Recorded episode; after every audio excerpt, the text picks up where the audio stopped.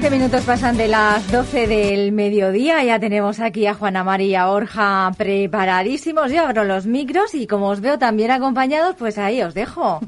Buenos días, María José, y buenos días a todos. Oye, estamos muy contentos de venir tan acompañados. Notamos que las cosas van mejorando. Eh, hacía mucho tiempo que no nos dejabais traer invitados por el tema coronavirus y el hecho de poder estar aquí con tan buena compañía, pues yo creo que ya es un poco síntoma de que las cosas eh, empiezan a tomar su curso. Mm, Lo primero, Juana, presentamos a nuestros invitados. Claro, hoy tenemos además dos. Pues mira, ellos son Maika Egea y David Blanco. A lo mejor los que nos están escuchando, sus nombres de primera no les suenan, pero yo creo que vamos a darle paso y que ellos se presenten, nos digan quiénes son, qué es lo que forman juntos y por qué están aquí por mérito propio. Buenos días, chicos. Buenos, días, a todos. ¿Qué tal? Eh, bueno, contarnos por qué estáis aquí, porque nosotros, venga, voy a empezar yo eh, A romper un poco de orden. Nosotros siempre decimos que la obra nueva no es lo nuestro. Nosotros lo reconocemos. Nuestro fuerte es la vivienda en venta de segunda mano. Pero sí que es verdad que hay un auge, notamos nosotros, de parejas de la zona que buscan un terreno, que se quieren construir una vivienda y hemos dicho, oye, nos tenemos que poner las pilas, tenemos que sacar información y tenemos que explicarle a la gente qué hay detrás de la obra nueva, cómo se empieza, qué pasos hay que seguir y qué mejor que traer a Maika y David, que ellos juntos, además de su equipo, son Black Studio, ¿no? Ahora sí. Sí, Sí. Bueno, Maika, pues eh, te doy a ti la palabra y cuéntanos un poco dónde estáis, qué hacéis, quiénes sois, que lo explicarán mejor que nosotros. bueno, lo intento, pero no, la entrada ha sido muy buena. Eh, no bueno, estaba preparada. ¿eh? pero nos ha ayudado, nos ha ayudado a encaminar el tema. Venga, perfecto. Pues mira, somos Black Studio, como bien has dicho, eh, nos dedicamos al mundo de la arquitectura, de la ingeniería. La verdad que no nos gusta decir que nos dedicamos a la arquitectura porque realmente nuestra profesión va un poco más allá. O sea, hacemos proyectos de ingeniería, proyectos de urbanización, que no se queda solo en ese círculo, ¿vale? Eh, estamos en San Pedro del Pinatar, pero realmente estamos donde nos necesiten. Nuestra oficina está enfrente de la iglesia nueva en San Pedro, pero estamos haciendo muchas cosas en distintas, en distintas áreas. Y, y bueno, eh, no sé qué más aportar, David. No, lo he dicho muy completo. La verdad que Bueno, somos un poco... vosotros no estáis solos, nosotros además Sí. tenemos que decir que hemos estado en vuestra oficina, hemos conocido las instalaciones, nos habéis explicado un poco cómo va ese proceso de creación de una vivienda, desde que uno adquiere el suelo hasta que entra a vivir en ella, pero además es que tenéis un equipo, sois tres personas más, ¿puede ser? Sí, así es. Actualmente somos cinco, cinco componentes del equipo Sí. y la verdad que estamos muy contentos porque eh, que entre trabajo y que sigamos siendo lo máximo posible, muy buena señal. Sí, aparte que intentamos que cada miembro del equipo, o eh, los integrantes que van llegando, dé un servicio complementario al resto. Entonces, eh, tenemos una zona muy clara de actuación, un ámbito en el que nos sentimos bastante a gusto y seguimos complementándolo en, en otras cositas como por ejemplo con nuestra última incorporación, con Tere, que es diseñadora de interiores y también nos aporta ese plus a la hora de sacar un proyecto que siempre es interesante para cualquier propietario que esté haciéndose su vivienda, estar orientado en todo momento por, por alguien que, que, que- que es profesional en ese tema. en Eso, es lo que yo quería importante. preguntar, porque por aquí tenemos una arquitecta, un ingeniero, hablas de la compañera Tere, que es decoradora de interiores, Diseñadora de interiores, sí. diseñadora de interiores, perdón. Entre y- otras cosas, que también es aparejadora, o sea que realmente... Bueno, bueno, un equipo súper multidisciplinar. Sí. Y luego tenéis ahí dos compañeros más, que es lo que hacen ellos. Rafa es arquitecto y luego Julio, que es un poco más versátil. Es muy polivalente. pero, pero Julio eh, estudió Derecho y encontró su vocación en la arquitectura. Cuando terminó la carrera se sentía más cómodo delineando y montando proyectos de arquitectura. Y la verdad que nosotros estamos súper felices por poder contar con él porque tiene una experiencia que a nosotros nos aporta un respaldo mm, muy seguro sobre el que seguir trabajando y, y la verdad que encantados. Oye, pues fenomenal. Pues genial. No, no se Además, imagina nadie. cada uno tendrá su área ahí delimitada de Sí. lo Sí. que hace. Sí, cuando ves Black, además es un nombre muy corto, eh, Sí. como nuestro nombre tampoco sabe uno muy bien de dónde viene, que eso es algo que me gustaría ¿De que Black? Todo lo que esconde detrás. Pues la verdad que hoy en día ponerle nombre a una empresa es muy complicado. Sí. Entonces empezamos a jugar un poco con nuestros nombres, con nuestro apellido, a ver qué es lo que mejor podía sonar. y con blanco, Egea, Black, Black, Black, al final le pusimos la K que tiene más sonoridad, Black.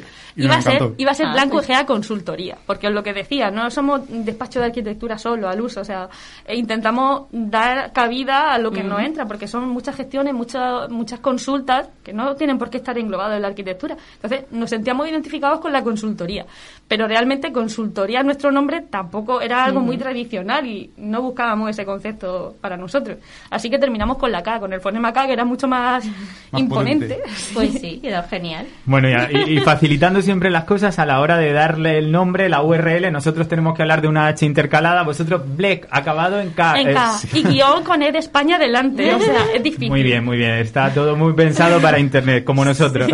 Oye, Maika, ¿y si te hablo de vías de tren en Chile y un casco que pone IDOM o IDOM, no sé cómo es, Idom, idom. ¿qué nos puedes contar de eso? Me crea mucha curiosidad. Pues muy buenos recuerdos, porque la verdad que nosotros terminamos aquí la universidad y teníamos un poco de sentimientos contradictorios. No sabíamos si eh, seguir aquí formándonos como profesionales, pero las circunstancias no eran buenas, no eran favorables. Aquí estaban en plena crisis, cogimos las maletas y nos fuimos a buscar experiencia. Y bueno, al llegar a Chile, un país que nos recibió con los brazos abiertos, eh, tuve la gran suerte de entrar en esta empresa que es internacional española.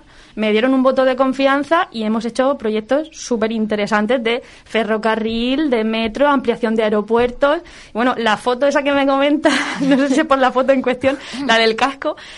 em, Es una de tus fotos favoritas, ¿no? es mi foto favorita Ah, bueno. porque, bueno, Bien, bien. fuimos a hacer un reportaje para ese proyecto, que eran 42 vías de ferrocarril, con sus 12 estaciones asociadas, un montón de pasarelas peatonales, espacios verdes. Eh, lo bueno que tiene esta empresa es que no tiene un- una jerarquía de, de líderes. O sea, al final tú estás a cargo de ese proyecto y tienes a tus compañeros que te apoyan. Y yo fui con, junto con otra compañera a hacer el reportaje de las vías. El caso es que terminé saliendo en todos los anuarios de IDOM como imagen de IDOM y bueno, incluso en las conferencias y en las reuniones con eh, otros departamentos era la imagen de portada que utilizaban. Pues, enhorabuena. Y luego aquí Gracias, a Murcia no nos llega ni el ave, para que veas. Bueno, pero que sepáis que también participaron un poco en el proceso de licitación, que yo sé el trasfondo que tuvo aquello y sí, la verdad que hay muchas cosas que a nivel de ingeniería la gente a pie no podría entender, pero siempre se estudia qué cabida pueden tener las cosas y cuando no es viable no se ejecuta. Así que ojalá llegue algún día, que sería muy buena señal. Pues sí. Bueno, pues muchas gracias por contarnos lo que hay detrás de esa foto. Si alguien quiere verla, está en vuestra página de Facebook. Así pueden saber exactamente de qué estamos hablando. De David no hay foto, o por lo menos no hay foto que se le vea la cara, pero sí que me ha llamado la atención de que habláis de que siempre está maquinando. Si está en el despacho, siempre está preocupado por mejorar o por lo menos por buscar formas de mejora y sobre todo innovar. David, ¿cuál es tu papel en el día a día de la empresa y de cara a los clientes que tenéis? Cuéntanos un poco más. Bueno, realmente Maika como arquitecta que es la, un poco la responsable del diseño de los proyectos que salen de, de la arquitectura del, del estudio. Y, y bueno, yo siempre estoy un poco intentando el mejorar la experiencia del cliente tanto en, eh, durante el proyecto como la obra, incluso antes del proyecto, porque es muy importante el que un cliente pueda acudir a nosotros, por ejemplo, con tengo dudas entre estas parcelas. ¿Qué parcela podría, tiene más potencial? Y entonces nosotros ahí ya podríamos empezar un poco a, a darle una idea y una serie de claves que les pueden ser muy útiles. Fenomenal, porque es que eso mismo es algo que nos preguntan a nosotros. Oye, chicos, muchas veces por orientación simplemente, ¿qué es mejor, que mire para arriba o que mire para abajo? Entonces ahí es donde empieza ese nivel de asesoramiento que yo creo que mm, nosotros lo podemos hacer en un nivel más básico, pero siempre es conveniente dejarse asesorar y confiar en expertos como vosotros que lo que hacéis y os dedicáis plenamente es a esto, a construir obra nueva y, bueno, nueva construcción, ¿no? Es que hay muchos otros factores que la gente no tiene en cuenta, que sí, es verdad que en España tendemos a guiarnos mucho por la orientación, que es muy importante para orientar tu vivienda y, y hacer la vida mm, según tus necesidades o según tú tienes establecido en tu mente. Pero hay otros factores que no tenemos tan presentes a la compra de una parcela, como pueden ser la ocupación, como pueden ser la edificabilidad. ¿Y qué ha pasado? Que terminas comprando un terreno que no se adapta a tus necesidades para una planta baja, por ejemplo, o que quieres hacer más metros de los que te caben. Bueno, son muchos factores a tener en cuenta que sí que intentamos, una vez que llega a nosotros una persona con estas dudas, orientarlo Claro, para que... Tienes que tener claro qué es lo que, cuáles son tus necesidades, qué es lo que quieres para poder comprar esa parcela, según Claro. esto. Efectivamente. ¿A vosotros también os da la sensación de que en San Pedro se pide mucho casas en planta baja? ¿Es lo que estamos como huyendo de las Sí, sí. escaleras? ¿O Sí. os- Sí, la mayoría de la gente buscando realmente planta baja. Nosotros nos gusta más pensar en, en una segunda planta porque te da un poco más de, de posibilidad de tener una parcela un poco más amplia o de hacer espacios más generosos. Claro. Porque al final si te ciñes solamente en una planta baja, si te queda siempre todo muy O apretado. incluso el tema del garaje. Somos muy eh, muy comedidos a la hora de evaluar los presupuestos de cada uno, porque hacer un garaje, todos conocemos o el sótano o la opción en planta baja o dejar el coche fuera. Pero realmente, si estás dispuesto a ir a una segunda planta, la primera te permite tener un garaje más económico que la opción del sótano. Claro. Entonces, eh, no queremos decir con ello que la planta baja sea mala, al contrario, es muchísimo más cómodo, pero sí que te permite el subir algún espacio más residual o accesorio a una segunda planta al tener abajo más metros disponibles para tu vida diaria. Qué gusto explicarlo así de bien, ¿eh? que nosotros muchas veces no sabemos cómo transmitir ese mensaje. Eh, ¿Estamos en lo cierto si decimos que 300 metros es la parcela mínima habitual que busca la gente o que a partir de ahí podemos crear esa casa de nuestros sueños aquí en la zona?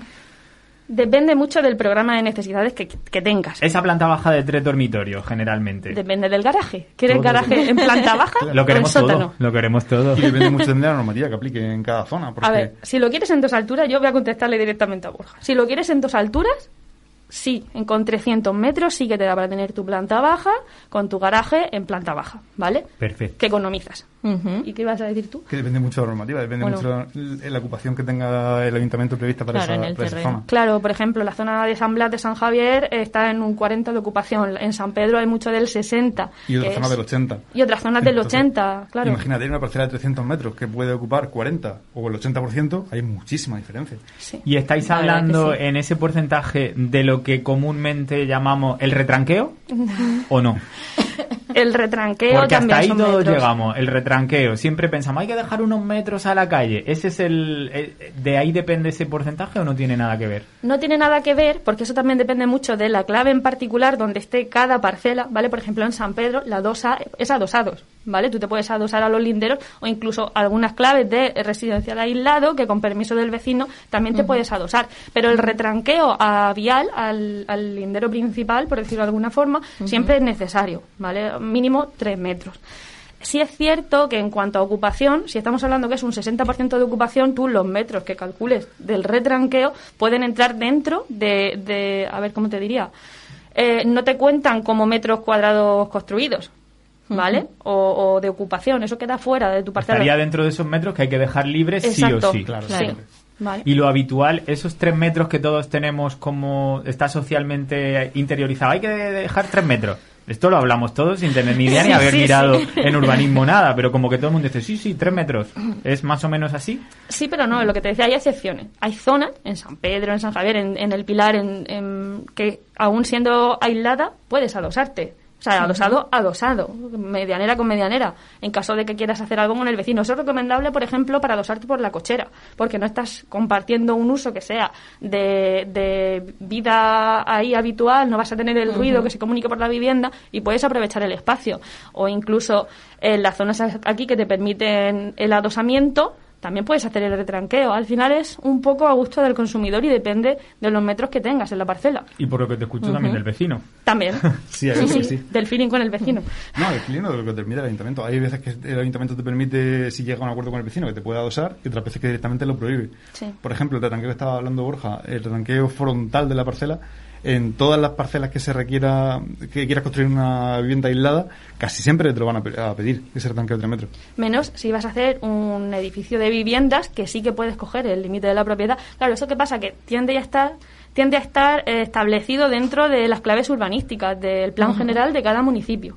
¿Vale? Entonces, el edificio que tú vayas a hacer aquí no deja los tres metros, sino que la fachada la puedes llevar al límite de la propiedad y es muy común ver que la altura eh, mínima sobre la cornisa vuela encima de la acera. No sé si me he explicado. Sí, es que sí. No están metiendo en temas muy técnicos, por eso siempre recomiendo No, además, que- pero yo lo, lle- lo llevo a mi terreno. Mira, yo vivo cerca de los del Talasia Sí. y se habla mucho ahí los vecinos cuando sacamos al perro. Oye, todos tenemos obligación de retranquearnos unos metros. Tenemos un cliente que se está haciendo una casa de obra nueva en una parcela en esa zona y ha tenido que hacer un retranqueo perimetral. Por lo tanto, no le cabía una planta baja, sino que ha tenido que irse a un dúplex. Y nos sorprende que justo al lado, en un solar grande, han construido un centro de aire mar con la fachada, con el muro directamente sobre la acera. No Claro. han dejado ese retranqueo. Entonces, desde la ignorancia vecinal, decíamos, no entendemos por qué para unos sí y para otros no, pero gracias De- a Radio Pinatar y gracias a nuestros invitados de hoy ya tenemos claro por qué y Del que está correcto. Claro, depende del uso. Al final, cada clave urbanística tiene asociados unos usos que están permitidos y otros que no. Y en determinadas ocasiones te regula ya lo que está establecido. ¿vale? Pues fenomenal. Y volviendo a cosas que están socialmente aceptadas. ¿Qué os eh, sugiere si os digo un presupuesto para construirme esa planta baja de obra nueva, poder ser en esquina y bien orientada, de unos 200-250 mil euros?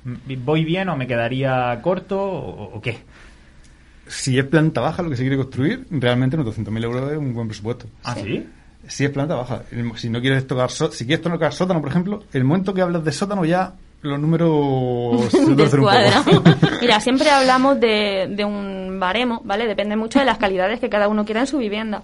Pero nos gusta orientar a la gente con un presupuesto aproximado de unos 1.200 euros metro cuadrado por, para una vivienda, ¿vale? Luego depende mucho eh, las calidades a nivel de si es garaje o que pueden variar, quiero decir. En un garaje no tienen las mismas terminaciones que en una cocina, lógicamente. Entonces, a lo mejor en vez de los 1.200 euros que tengas que suponer para el cálculo de la vivienda, puedes bajar a unos 1.000 o, bueno, depende de las necesidades del garaje, Sí. que también hay casos y casos. Bueno, pero es interesante la cifra que estás dando, porque ah, ya vamos poniendo un poco las cosas sobre el papel. 1.200 euros, yo quiero una casa de 100 metros, no quiero garaje, También. pues ya tengo ahí un- unos números. Claro. También te puedo decir que 1.200 euros es un presupuesto que tiene margen de maniobra. O sea, que se podría conseguir algo un poquito más barato y, lógicamente, depende de las calidades que quieras conseguir, puedes ir a- hasta el infinito. Oye, pues estoy pensando que al lado de mi casa hay un terreno que me gusta. Si hablo con el vecino, que tengo buen rollo y me deja dosarme, y por 1200 yo con poquito soy feliz, oye, pues lo También, mismo. una cosa muy importante es el estudio geotécnico, ¿vale? Hay terrenos que son un regalito envenenado, porque no sabes debajo qué te puedes encontrar. Si el terreno de abajo es muy malo, te obliga a excavar más, tienes que ir a un firme resistente, te encuentras con agua, mm, ahí hay que invertir más, ¿vale? Pero bueno, estamos hablando que los 1.200 que te decía es con una vivienda considerando estructura, terminaciones, considerándolo todo. Ponte que te subas un pelín más, pero tiene una idea para hacer Bueno, una pero que no son unos números que a priori digas tú se escapan. Oye, el que quiere una casa nueva con una buena calidad, con un diseño, un arquitecto y demás, Claro, no lo veo claro. tan disparatado. Si comparas con una vivienda de promoción, al final la diferencia que puedes tener es que la personalizas a tu gusto. Bueno, es que el precio por metro en San Pedro ahora mismo está en 1.153 euros de la vivienda de segunda mano. O sea que tampoco estamos... Ese dato no lo conocíamos No, nosotros, verdad que Porque no que- escucháis Radio Pinatar todos los miércoles a las 12 en directo. Nos que vamos mes a mes monitorizando cómo está el precio de la zona. Fíjate. Cuando has dicho regalo envenenado con el solar, pensaba que ibas a decir porque mm, en la zona se lleva mucho que son los suegros los que te regalan el terreno. No Ah. sé si llegan parejas que les han regalado el terreno y luego siempre la nuera o el yerno dice, ay, es que no me gusta, pero claro, me lo han regalado y mire para dónde está. No, no, no, me refería a ese tipo de cosas, porque, por ejemplo, una promoción que tenemos en Pinar de Campo Verde, al hacer la excavación, tú tienes un estudio geotécnico que te dice, un estudio geotécnico al final es una aproximación, no levantan todo el terreno, no saben Claro. qué hay debajo. Son datos estadísticos. Son datos estadísticos, claro. Pues nos hemos encontrado un embalse. Madre Imagínate, mía. tú vas a cimentar a un metro y te encuentras un embalse que tiene una profundidad de tres. Entonces, esto se debería hacer antes de comprar el terreno para saber... Mm, No tiene por ¿No? qué, porque de- Tampoco es lo normal esa situación. Es decir, lo normal Claro. es que tú hagas tu estudio geotécnico, tengas resultados normales y puedas construir tu vivienda sin problema. Sí. Bueno, Esto es pero lo más que vale es- prevenir que sufrir, yo lo estoy pensando y... Depende mucho del volumen de terreno que tengas, ¿vale? Si el propietario tiene 300 metros, sabe que va enfocado a una parcelita. Entonces, incluso el mismo propietario puede haber hecho un tanteo para ver si se lo queda o lo vende y puede tener el estudio geotécnico. Que no es A ver, es que Juana tiene un solar enfrente de su casa muy grande y ya está viéndole el, el- el futuro. para evitar vecinos se lo puede quedar ella y que le construya ahí la casa. El estudio geotécnico, para la gente que nos escucha, bueno, también nos están viendo a través de redes sociales, ¿es esto que te meten un tubito que gira así para abajo, que hace un ruido que tiembla todo alrededor? Sí. Sí, Vale, en mi zona están últimamente, me han dicho que el suelo aquí en San Pedro, por la zona del Talasia, que es donde yo vivo, que está muy bien para construir. Pero también me he dado cuenta que hay dos tipos de construcciones, y un poco al hilo de lo que hablabas tú de la cimentación. Mayoritariamente no se hacen sótanos, los que se han hecho se han inundado, ya te digo yo que lo he visto. El que no hace sótano, hay quien decide hacer una cámara de aire o forjado sanitario, no sé muy bien si es exactamente lo mismo. Sí, lo mismo. Y luego hay otros que ponen una plaquita de hormigón y en dos días está la casa ya levantada.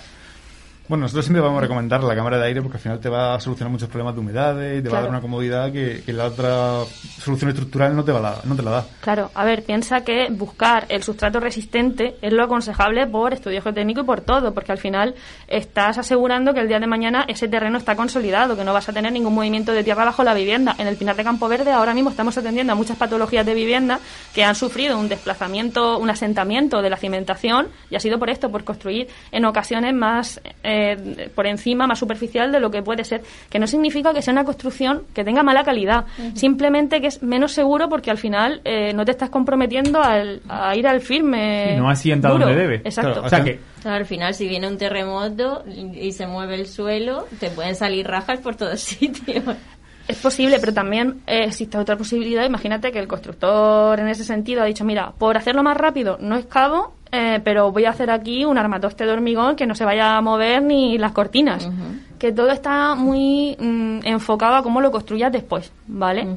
Que lo ideal, lo ideal es excavar y llegar al firme. Pero bueno, hay ocasiones que a lo mejor incluso con el estudio geotécnico puedes preguntarle al técnico cómo mejorar ese terreno de forma superficial y enfocarlo de otra forma. Madre mía, qué de cosas. O sea, tampoco se excava al azar, porque claro, muchas veces vemos desde nuestra ignorancia, han metido las máquinas, han quitado un metro de tierra y ya, a lo mejor es que ese era el único metro que hacía falta quitar. Exacto. Es muy fácil Puede hablar ser. y comentar cuando no se tiene ni idea de lo... Puede Claro, ser, el estudio ser. geotécnico te dice en, en una distancia hasta unos 8 metros aproximadamente dónde tienes tu terreno bueno dónde está tu, tu terreno malo. Entonces excava el malo y cimenta en el. Bueno, pues muy interesante.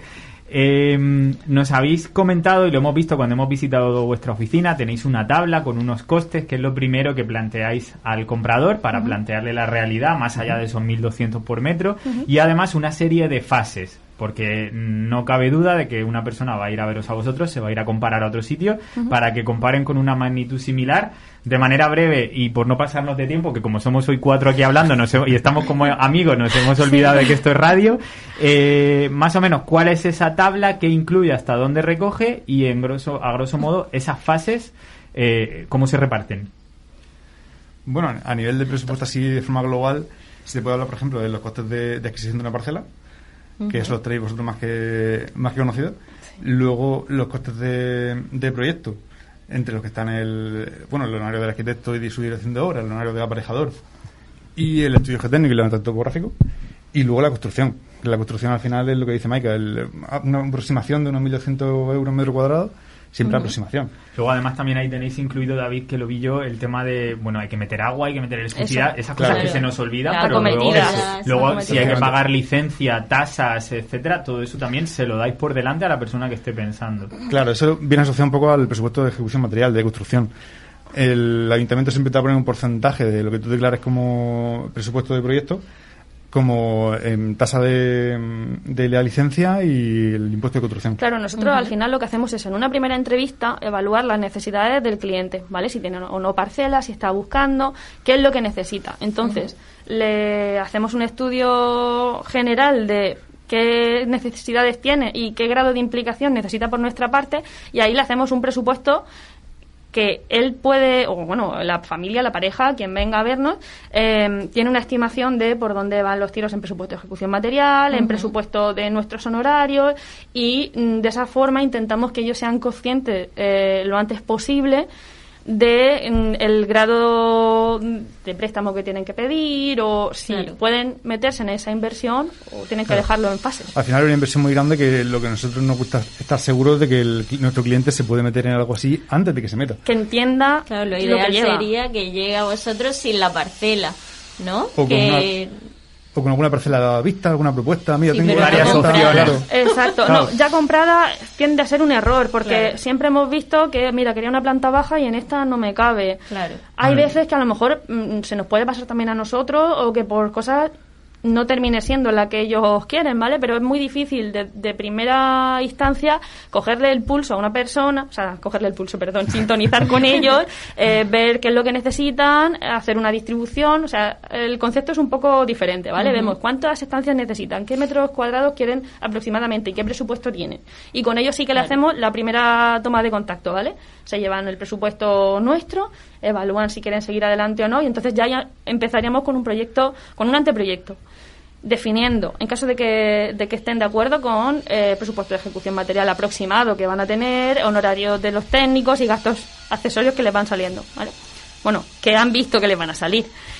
Ahí hacemos un anteproyecto que plasma la distribución un poco en planta de lo que de lo que están buscando y en el momento que ya tenemos un acuerdo de anteproyecto de la planta, de la distribución que se va acomodando a, a lo que ellos han Y pensado. lo que es la casa que al final se va a construir. Exacto, ahí ya pasaríamos a proyecto básico. Con el proyecto básico tú sí que mm, detallas un poco más, porque ya tienes más información, ¿vale? En ese proceso tú vas em, detallando un poco más todo, desde materiales, del básico, o sea, se queda un poco la estética general de la construcción y la, la distribución, ¿vale? Ahí llegamos Sí. con un básico. Y a partir del básico arranca el proyecto de ejecución. Hay ayuntamientos que con un básico te permiten solicitar licencia, que nosotros tendemos a recomendar esa opción porque adelantas en plazos. Las licencias suelen estar en torno a unos dos, tres meses para que te hagan tu... tu- Es un plazo largo, Sí, ¿eh? sí. Depende del ayuntamiento. Depende del ayuntamiento, claro. Por ejemplo, en Archena a lo mejor tardan menos, pero en San Pedro a día de hoy mínimo dos meses para que tenga una licencia. Entonces, sí, presentando un proyecto básico podemos agilizarle en tiempos durante el proceso hasta que salga la licencia. Seguimos avanzando, avanzando, en el de ejecución. Entonces, con el de ejecución definimos estructura e instalaciones, pero acorde ya a esas plantas que hemos pactado previamente. Genial. Oye, pues yo creo que habéis resumido muy bien todo esto que hablábamos, pero una pregunta. Si Venga. alguien nos está viendo, que además veo comentarios por redes, desde que veo el solar que quiero, voy a veros, decido que sois vosotros la empresa de arquitectura que me va a hacer mi proyecto, hasta que yo me acuesto ahí esa noche, la primera vez, ¿qué tiempo de media? Sé que varía por muchos factores, pero más o menos por vuestra experiencia, ¿cuánto tardaré? Bueno, si la parcela tienes clara la que es, o tienes ya tu parcela comprada, y, y tienes claras tus prioridades y tus necesidades de vivienda, pues igual podemos estar hablando de unos seis meses de proyecto más un año de construcción. A ver, por ahí. todo esto por- todo necesita un poco de asimilación. Claro. ¿Vale? Porque tú puedes irte súper contento con tu planta o con tu estética y llegas a tu casa, le das vueltas y en un- de una semana para otra pueden pedirnos algún cambio. Entonces David está hablando desde la experiencia. A lo mejor optimizando tiempos te podemos decir que menos, ¿vale? Pero el proceso de que las personas asimilen eh, que esa es su casa, que ellos igual intentan entender cómo van a hacer la vida dentro. Hay cosas que pueden ir variando, así que igual en vez de tres meses se va a seis. Por eso es lo que decía David. Claro. Bueno, pero que entre un año y un año y medio estaríamos... Sí. Sí. Sí, suelen ser También hay que tener en cuenta ese año que voy a estar de alquiler o ese año que voy a seguir en la casa que me han prestado o ese año que voy a estar en la casa vieja y que no la puedo poner en venta hasta Claro, que claro. no avance mi obra. claro. Bueno, pues también está bien saberlo porque hablamos también muy de carrerilla. Oye, han empezado una obra, en 15 días ya estaba la casa levantada. Pero realmente no sabemos ni el trabajo que hay previo detrás ni lo que queda desde que nosotros vemos el cierre en ladrillo hasta que van a, a vivir en ella. Imagino que tenemos ya que cortar, pero yo no quería irme sin haceros tres preguntas que se responden con una sola palabra. ¿Ladrillo o pladur? Uf, eso es difícil, ¿eh? Una sola palabra, una sola palabra. Venga, Pladur, venga. ¿Y tú, David? Eh, Venga, yo ladrillo, al 50%. Vale, así quedamos bien con todo. Eh, ¿Cámara de aire o solera de hormigón? Cámara de aire, siempre. Cámara de aire. Perfecto. Y por último, ¿cocina abierta o cocina cerrada? Mm, abierta. Venga, abierto. Bueno, pues parece que hay Unanimidad. unanimidad. Sí, sí, hemos cambiado el concepto. No sé, Juana, si has cogido ya ideas, si ya estás pensando en ir a ver el solar de enfrente de tu casa. Año, yo me año. quedo donde estoy, que la mudanza no son horribles. Vale, bueno, pero si te vas enfrente es fácil y rápido. Eh, chicos, ha sido un gusto. Se nos queda mucho en el tintero. Sí. No hemos hablado de la realidad virtual, que es algo que debe saber todo el mundo, pero para eso invitamos a nuestros oyentes, las personas que están en redes, que vayan, que os visiten. Estáis enfrente de la iglesia, no tiene pérdida. Además, los lunes pueden ir, está el mercadillo, se pasean por allí. Sí. Y de ahí se van al museo del Barón de Benifayó, que lo tenéis Al también lado. Al lado, sí. enfrente. Además es increíble y es una herramienta súper chula para que la gente se vea allí viviendo y, y se lo imagine. Es pero- como viajar en Sí, el sí. tiempo ese año y medio, el pone, o un año, el ponerte la gafas, verte dentro de tu vivienda. Para nosotros fue una experiencia increíble. Eh, si te gusta jugar a la Play, pues esto es igual, pero llevado a tu casa, a tu terreno. Sí. Y, y bueno, es un gusto tener profesionales así en el pueblo. Agradecemos que hayáis venido aquí con nosotros a la radio. Estáis invitados siempre que queráis a repetir, porque yo creo que se quedan. Es un tema que da para mucho. Sí. no Sí. hemos tocado las piscinas, pero ya no lo toco, lo dejo pendiente y, y que cuando queráis está vuestra casa. Pues Nada, muchas gracias a vosotros. necesitéis, aquí estamos. Fenomenal, pues hasta siempre. Gracias. Hasta luego. Adiós. Escrituras, registro, certificados, hipotecas, leyes, arras, notaría. Si todo esto te suena a chino y próximamente estás pensando en vender o comprar una vivienda, no te pierdas el nuevo programa inmobiliario de Radio Pinatar, todos los miércoles a partir de las 12 del mediodía.